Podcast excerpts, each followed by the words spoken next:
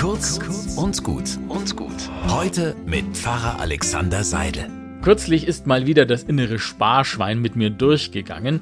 Zwei Stunden lang habe ich recherchiert, wo es einen Wassersprudler am günstigsten gibt. Das ist ja gar nicht so einfach, denn der eine Händler liefert noch eine Extraflasche dazu, der andere einen Satz Sirup. Zwei Stunden Haare raufen, um letztlich gerade mal 5 Euro zu sparen. Das hat sich nicht wirklich gelohnt. Ich hätte die zwei Stunden wirklich genussvoller verbringen können. Einen Film schauen, Wein trinken oder mal gar nichts tun. Aber nein, ich Pfennigfuchser muss am Computer meine Lebenszeit verplempern. Was nützt es einem Menschen, wenn er die ganze Welt gewinnt, dabei aber sich selbst verliert und Schaden nimmt? Diese Frage hat Jesus einmal in den Raum gestellt. Die ganze Welt erobern, den großen Kuh landen und dann entdecken, du hast dich selbst verkauft, deine Werte, deine Ziele, dein Glauben, du bist nicht mehr du.